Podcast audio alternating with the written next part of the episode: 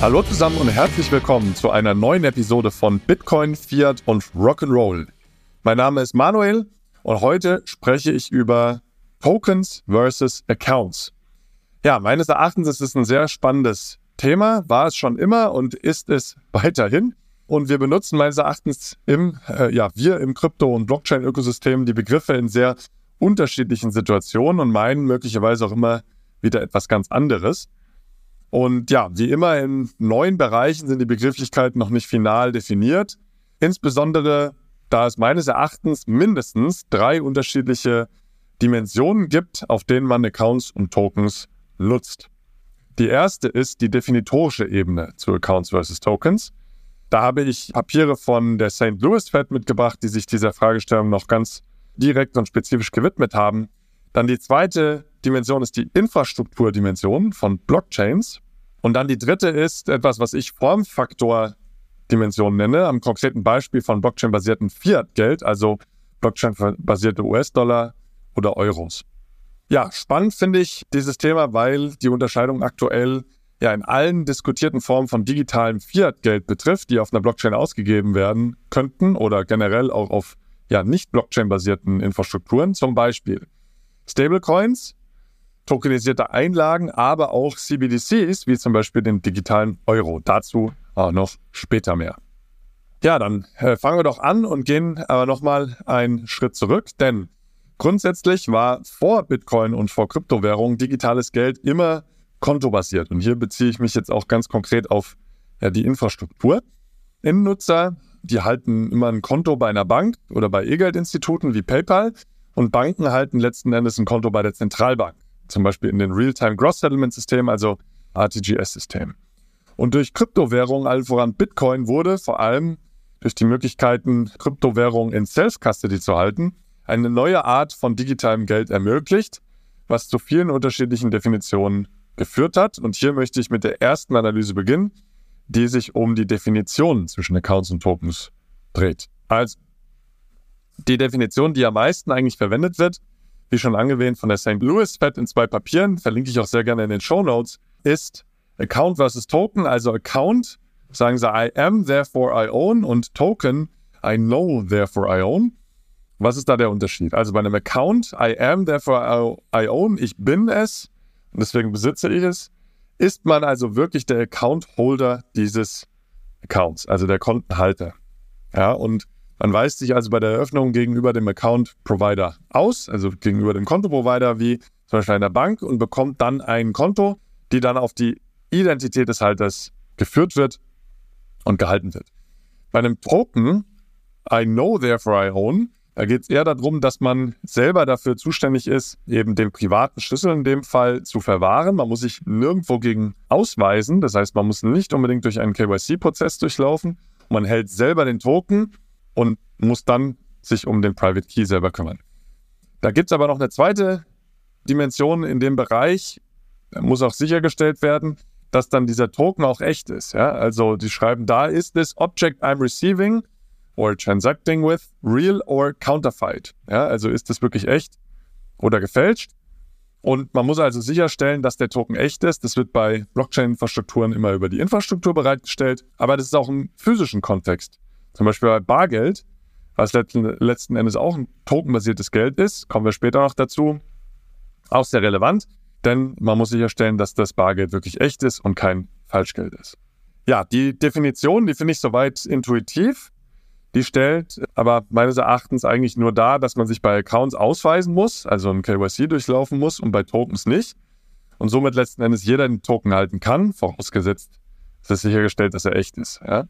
Mir fehlen aber hier zwei weitere Dimensionen, die ich im Folgenden der Episode jetzt auch darstellen möchte. Und das ist einmal die infrastrukturelle Dimension und die Dimension, die ich Formfaktor-Dimension nenne. Fangen wir aber mit der Infrastrukturdimension an. Und hier ist es so, dass äh, neben den neuen Möglichkeiten, über Werte zu verfügen und seine Identität oder die Echtheit des Tokens zu verifizieren, mit Bitcoin letzten Endes auch ein neues Modell eingeführt wurde, das sich UTXO nennt, also Unspent Transaction Output System nennt. Und äh, dieses Unspent Transaction Output System, das ist nicht mehr kontobasiertes Geld und ist somit also eine neue Art ja, von Infrastruktur, wie man digital Geld übertragen kann.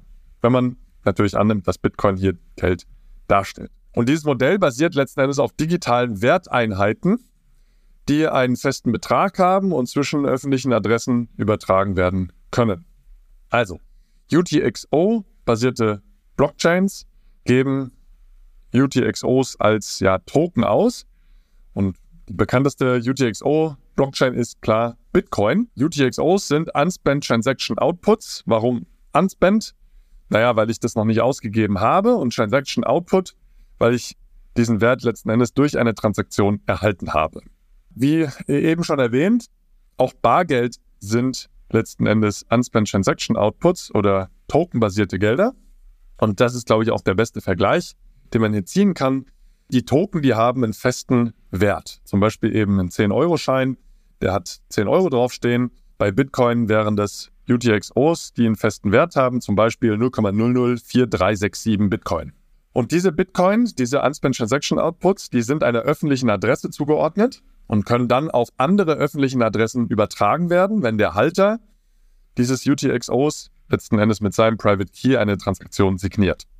Und jetzt gibt es zwei unterschiedliche Möglichkeiten, die wir mal durchgehen, wie so eine Transaktion aussehen kann. Eben einmal, wenn der Kaufbetrag kleiner ist als der Tokenbetrag.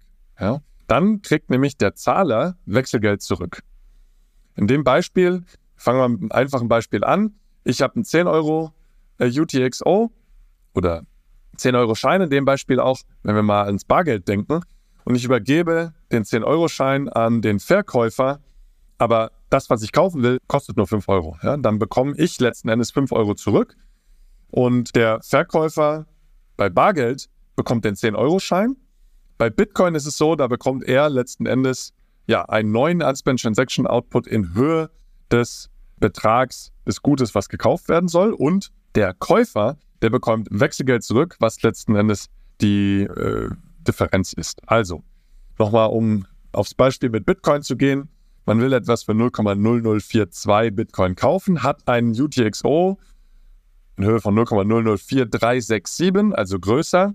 Dann bekommt der Verkäufer einen neuen UTXO in Höhe von 0,0042 auf seiner öffentlichen Adresse zugeteilt und der Käufer bekommt das Wechselgeld abzüglich einer Transaktionsgebühr zurück, eben auch auf eine neue öffentliche Adresse zugeordnet, über die er dann mit seinem privaten Schlüssel verfügen kann. Das wären in dem Fall 0,000167 Bitcoin, abgezogen noch die Transaktionsgebühren.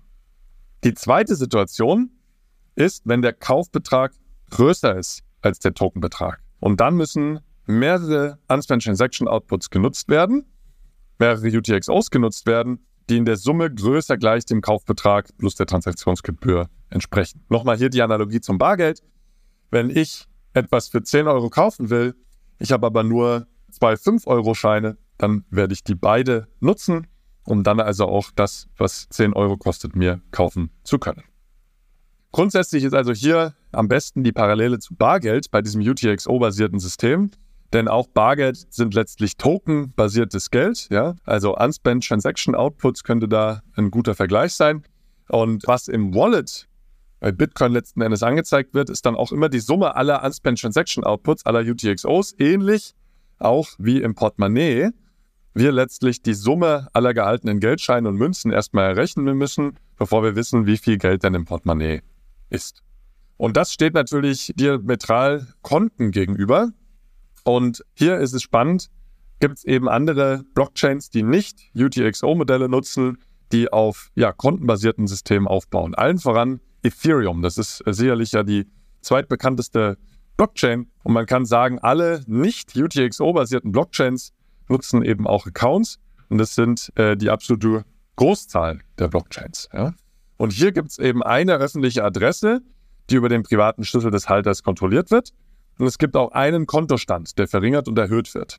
Ja, also jeder Nutzer hat dann auch nur eine öffentliche Adresse, die er oder sie für jegliche Transaktion verwendet und dann eben über seinen privaten Schlüssel Transaktionen initiiert, die dann diesen Kontostand debitieren und den Kontostand von Empfänger kreditieren, also verringern und erhöhen. Und nochmal zum Vergleich zu den UTXO-basierten Systemen, wie zum Beispiel die Bitcoin-Blockchain, da hat der Nutzer über seinen äh, Private Key die Kontrolle über eine Vielzahl von öffentlichen Adressen, auf denen unterschiedliche UTXOs gehalten werden. Denn jedes Mal, wenn ein Nutzer Wechselgeld erhält, wird dieses auf eine komplett neue öffentliche Adresse transferiert. Ja, total spannend finde ich hier insbesondere, dass sich die EZB im Rahmen der Investigationsphase des digitalen Euro-Projektes sehr intensiv mit der Frage auseinandergesetzt hat, auf welcher Infrastruktur der digitale Euro letzten Endes ausgegeben werden sollte. Und die Prototypen, die die fünf Unternehmen aus dem Privatsektor letztes Jahr und Anfang dieses Jahr gebaut haben, die haben eben auf einem UTXO-Modell basiert. UTXOs, die müssen nicht nur in der Blockchain dargestellt werden, sondern können auch auf einer zentralen Datenbank dargestellt werden. Aber das fand ich doch schon ganz interessant. Dadurch, dass letztlich Bitcoin hier das allererste UTXO-Modell basierte Geldsystem war. Das heißt, die EZB hat sich hier durchaus auch vom Bitcoin beeinflussen lassen oder bezieht sich hier eben auf die Infrastruktur von Bitcoin. Es scheint wohl aber noch nicht entschieden zu sein, ob die EZB wirklich ein UTXO-Modell für den digitalen Euro nutzen will. Die Entscheidung, ob ein digitaler Euro kommt, die ist ja auch noch nicht getroffen. Die wird erst im Oktober diesen Jahres getroffen, in 2023. Aber meines Erachtens hat ein solches Modell schon ganz konkrete Vorteile für einen digitalen Euro, da die EZB nicht wissen würde, wer die Besitzer der aber Milliarden öffentlichen Adressen sind, zu denen die digitalen Euro-UTXOs zugeordnet sind. Und somit wäre also auf Infrastrukturebene bereits eine erhöhte Privatsphäre eingebaut und gesichert, da auch wenn die EZB letzten Endes die UTXOs settelt, sie nicht weiß, wer hinter diesen vielen, vielen Public-Adressen letztlich steckt. Ja, und neben dieser Infrastrukturebene, die ich jetzt gerade dargestellt habe, bezüglich UTXO versus Konto-basierten Infrastrukturen, gerade auf Blockchains, gibt es aber noch eine weitere Ebene, die dann auf der Infrastrukturebene aufbaut, die ich Formfaktorebene nenne. Und in dieser Analyse reduzieren wir jetzt uns auch ganz konkret auf accountbasierte Blockchains, in denen Emittenten per Token Smart Contracts letzten Endes Token erzeugen können. Und die äh, können dann auch übertragen werden, anders als native Coins von Blockchain-Systemen, was bei Ethereum Ether wäre, können die aber komplett neu erzeugt werden durch diese Token Smart Contracts. Ja, und auch wenn Ethereum eine accountbasierte Infrastruktur hat und nutzt, können trotzdem Token ausgegeben werden, die den Euro darstellen. Und diese Token, die sind dann zwar, wie gesagt, in Accounts auf der Ethereum-Blockchain gehalten, die unterscheiden sich dann aber nochmal von kontobasiertem Geld oder accountbasiertem Geld, wie zum Beispiel Einlagen. Und genau das möchte ich jetzt darstellen in dieser, wie ich sie nenne, Formfaktorebene. Denn hier müssen wir nochmal unterscheiden zwischen Token und Accounts. Und da geht es insbesondere darum, wer diese Gelder dann letzten Endes halten kann. Also, fangen wir mal mit dem Token an. Ein Token, ja, kann man am besten eigentlich beschreiben als Bearer-Token. Bearer wird ja benutzt äh, im Sinne aus dem Englischen als Bearer-Instrument, also als Inhaberinstrument. Und das beschreibt letzten Endes die Token, insbesondere Stablecoins, wie sie heutzutage genutzt werden. Denn jeder kann diesen Token letztlich halten. Also jeder kann in dem Account, der letztlich in dem Token Smart Contract die Token ausgibt, diese Balances halten. Das heißt, Nutzer, die, die Nutzer selber, die verfügen selber über die Hoheit über die Kryptos und die Stablecoins und können diese auch letztlich an jeden übertragen, der letztlich diese Token auch halten kann, was sichergestellt wird über technische Standards, wie zum Beispiel ein ERC20-Standard. Und ich versuche mich hier mal einer juristischen Einschätzung, auch wenn ich ja kein Jurist bin, auf Basis der Gespräche, die ich äh, hierzu auch immer wieder mit Juristen führe. Also Stablecoins sind letztlich ja Verbindlichkeiten eines Emittenten. Es gibt einen Emittenten, der gibt diese Stablecoins aus und diese Verbindlichkeiten der Emittenten, die werden übertragen zwischen den einzelnen Haltern. Juristisch entweder als Übertragung einer Inhaberschuldverschreibung oder aber per Forderungsabtretung, je nachdem, wie der Stablecoin rechtlich definiert ist. Also alle Halter haben immer eine Forderung gegenüber dem Stablecoin-Emittenten. Entweder ist dieser Stablecoin eine Inhabeschuldverschreibung und kann ergo auch als solche übertragen werden, oder es wird letztlich die Forderung gegenüber dem Emittenten immer abgetreten. Bei nativen Coins auf einer Blockchain, wie zum Beispiel Ether auf Ethereum, da gibt es ja meistens keinen Emittenten und somit überträgt man den Kryptowert als Inhaberinstrument direkt. Es ist ja keine Inhaberschuldverschreibung, da der Token eben keine Verbindlichkeit eines Emittenten darstellt. Aber grundsätzlich, tokenbasiertes Geld hier im Sinne von einer accountbasierten Infrastruktur bedeutet im Prinzip, dass es ja ein Inhaberinstrument ist, was jeder halten kann. Und hier gibt es aber auch noch die Alternative von kontogeführten ja, Fiat-Geldern auf einer Blockchain. Und da redet man im, insbesondere im Zuge von Geldern, die von Banken auf Blockchain ausgegeben werden. Also man nennt sie ja Tokenized Deposits, Blockchain-basierte Einlagen, Giralgeld-Token. Diese Gelder, die haben viele, viele Namen. Und da differenziert man eben auch nochmal zwischen Accounts versus Tokens. Also Banken bieten heutzutage, wie eingangs erwähnt, nur kontobasiertes Geld an. Das heißt, nur Kunden der Bank können letzten Endes auch diese Gelder halten, eben in ihren Konten, die ja auch auf ihren Namen laufen, nachdem sie sich KYC haben. Und eine Einlage, die kann nicht einfach als Inhaberinstrument übertragen werden. Es gibt dafür auch gar nicht die Infrastruktur, bevor es eben Blockchains gab. Also die Bank die muss immer wissen, wer ihr Gläubiger ist, wer also die Verbindlichkeit der Bank hält. Und eine freie Übertragung von Einlagen, die ist so nicht möglich. Und ganz interessant ist aber hier, dass es früher durchaus möglich war. Ja, also gehen wir mal äh, über 100 Jahre zurück. Damals wurden ja Banknoten von Banken ausgegeben. Da kommt natürlich auch der Name her. Das Bargeld nennt man ja auch Banknote. Und das waren letztlich ja physische Scheine, die von Banken ausgegeben wurden als Inhaberinstrument. Und bevor die Zentralbank dann die Hoheitsrechte bekommen hat, das Bargeld auszugeben, war das also Usus, war das ganz normal. Es gab eine Deutsche Bank Banknote, es gab Commerzbank Banknoten und so weiter. Und Blockchain-basierte Einlagen, die sind somit aber weiterhin eher kontobasiertes Geld und können dann auch nur zwischen den Bankkunden der jeweiligen Bank übertragen werden. Beispiele sind hier JP Morgan Coin, USDF, das ist ein Konsortium von mehreren Banken in Amerika. Patio ist äh, ein, Kons äh, ein Konsortium aus JP Morgan, DBS und Standard Charter. Aber auch das Konzept vom Regulated Liability Network oder das Konzept des Giralgeld-Tokens der deutschen Kreditwirtschaft.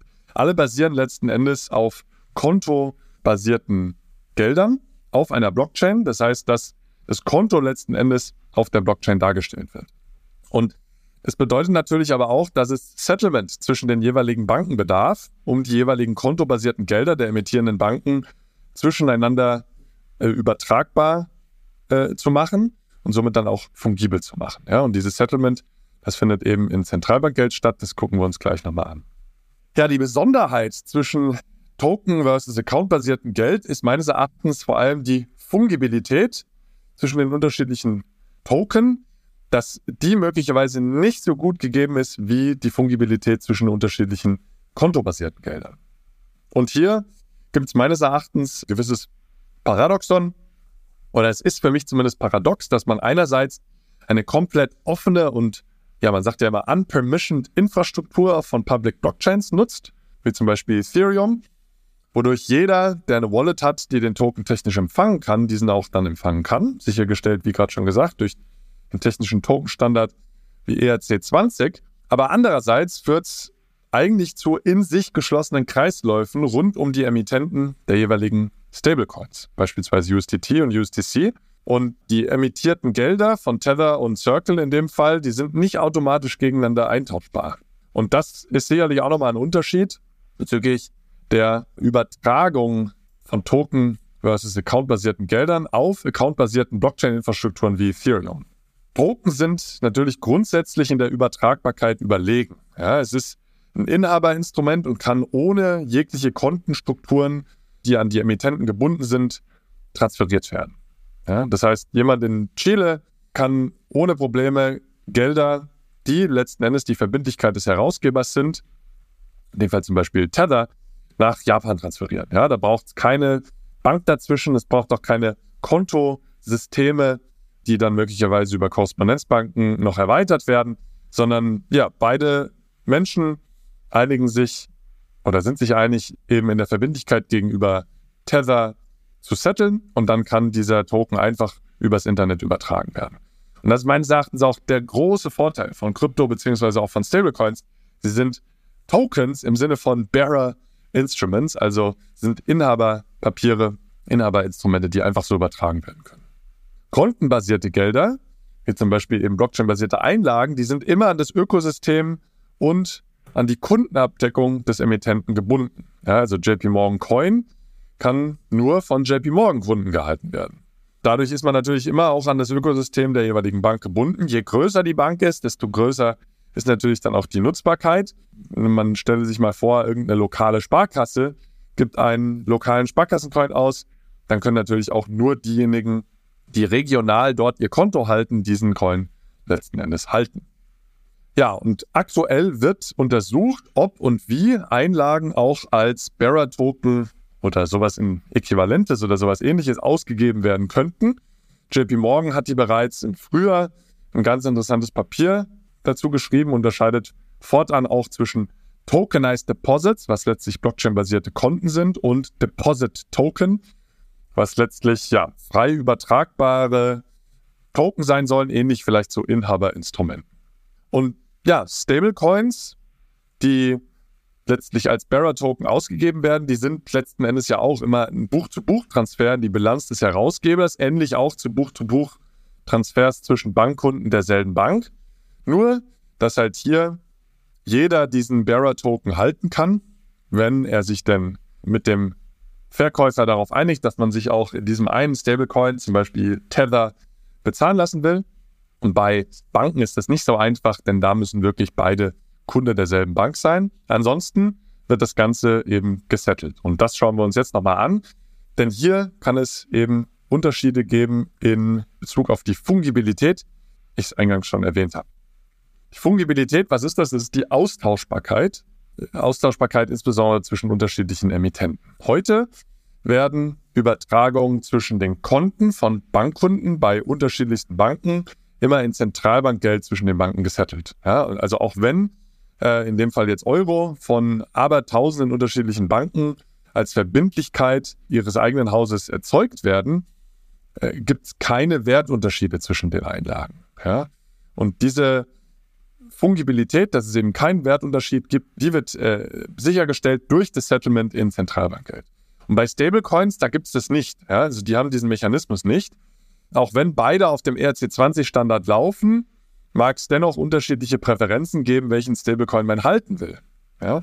Also ein Übertrag von einem USDC-Halter zu einem Tether-Halter, der ist nicht so einfach möglich. Der ist eigentlich nur möglich, indem man auf eine Börse geht, eine zentrale oder eine dezentrale Börse, die Token dann, die diese beiden Token dann gegeneinander tauscht. Und auf solchen Marktplätzen können durchaus auch Wertunterschiede entstehen.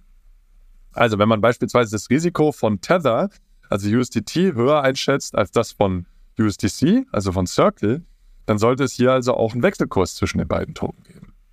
Und das führt dann eben zu unterschiedlichen Werten in Euro- oder US-Dollar basierten Stablecoins und Token, und im Wegfall der Fungibilität des Geldes, also der Austauschbarkeit der Gelder der verschiedenen Emittenten. Und das ist natürlich ein Problem. Ja? Und diese Gefahr des Wegfalls der Fungibilität von tokenbasierten Fiat-Geldern, die wird den Regulatoren langsam auch echt bewusst.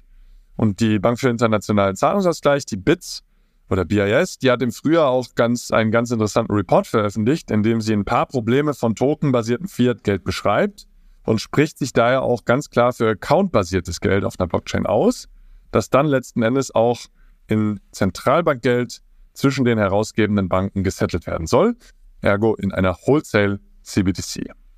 Beide Reports verlinke ich euch in den Show Notes. Der eine, der die Probleme von Bearer-Token aufzeigt, der ist sicherlich auch heute schon sehr relevant. Der zweite, das ist das Annual Economic Review oder der, der Annual Economic äh, Report von der Bank für internationalen Zahlungsausgleich, der malt dann das Bild von einem Unified Programmable Ledger. Da sind wir, glaube ich, noch Jahre weit von entfernt, wo letzten Endes alle Banken und aber auch die Zentralbank auf einer gemeinsamen Infrastruktur Gelder ausgeben und dann die Gelder, die kontobasiert sind, immer in Zentralbankgeld gesetzt werden, eben in einer Wholesale CBDC. Ja, und das war es auch mit der letzten Dimension, die ich ähm, ja Formfaktor-Dimension nenne. Und ich will jetzt zum Schluss nochmal ganz kurz zusammenfassen, was ich heute dargestellt habe. Also ich habe angefangen mit der definitorischen Ebene Account versus Tokens. I am, therefore I own bei Accounts oder Konten. Ich muss mich ausweisen. Die Bank weiß, wer ich bin. Und ich kann dann also auch sicherstellen, wer ich bin und äh, besitze daher mein Geld, weil ich der Bank ja dargestellt habe, wer ich bin. Bei Token I know, therefore I own. Ich kenne den privaten Schlüssel zu dem Token. Da muss nur sichergestellt werden, dass dieser Token letzten Endes auch echt ist, was über die Infrastruktur der Blockchains garantiert wird. Die zweite Dimension, die Infrastrukturebene von Blockchains, UTXO versus accountbasierte Blockchains. UTXO im Sinne der Parallele zu Bargeld. Es gibt ja, Token, die haben einen festen Nennwert, in dem Fall zum Beispiel 0,004367 Bitcoin. Und diese festen Nennwerte, diese Token, die können dann übertragen werden. Und dann gibt es Wechselgeld zurück, wenn man mit einem Token zahlt, der größer ist als das, was man sich kaufen möchte. Und das ist also sehr, sehr ähnlich wie beim Bargeld. Da bekommt man ja nämlich auch Wechselgeld. Und bei UTXO-basierten Modellen gibt es eine Vielzahl von öffentlichen Adressen, auf die dann diese UTXOs zugeordnet sind und über die man aber mit einem privaten Key, mit einem Private Key letztlich zugreifen kann und diese verwalten kann. Bei accountbasierten Systemen wie zum Beispiel Ethereum und letzten Endes dem Großteil aller Blockchains, da gibt es eine öffentliche Adresse, das ist das Konto und die wird erhöht und verringert, wenn man Transaktionen durchführt. Und auf diesen Infrastrukturen, auf diesen accountbasierten Infrastrukturen kann man Token Smart Contracts emittieren und somit also ja, neues Geld erzeugen im Sinne eines Token.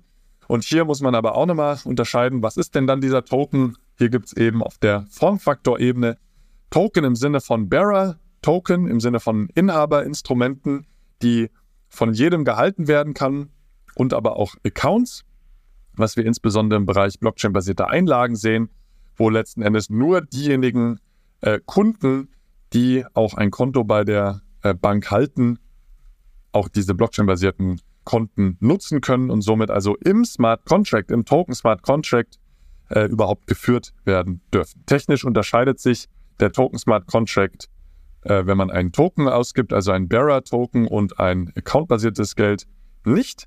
Ja, beide führen letzten Endes in einem ja, Konto-basierten ähm, Infrastruktursystem wie Ethereum Buch und da werden öffentlichen Adressen zugeordnet oder festgehalten, denen äh, Balances zugeordnet werden.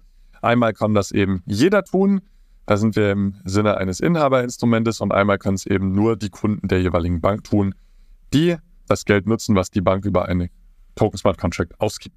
Und hier gibt es also unterschiedliche Resultate und da ist vor allem die Fungibilität, die ich dargestellt habe und beleuchtet habe. Bei Token, bei Bearer Token, da äh, mag die Fungibilität möglicherweise nicht gegeben sein.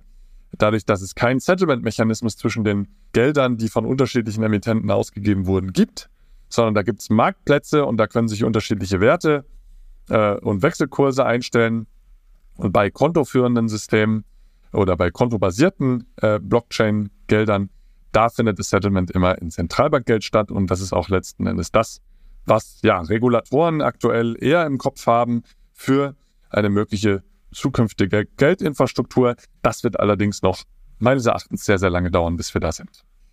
Ja, das war's mit der heutigen Episode. Ich hoffe, sie hat euch gefallen und ähm, ich hoffe auch, dass ich euch neue Denkanstöße gegeben habe. Ich würde mich sehr über eure Kommentare und natürlich auch Bewertungen auf allen Podcast-Plattformen freuen.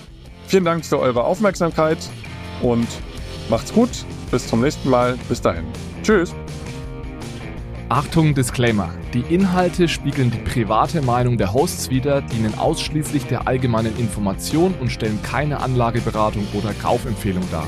Es gilt, do your own research, informiert euch, bevor ihr Investments tätigt. Das alles findet ihr auch auf unserer Website unter www.bfrr.de/disclaimer.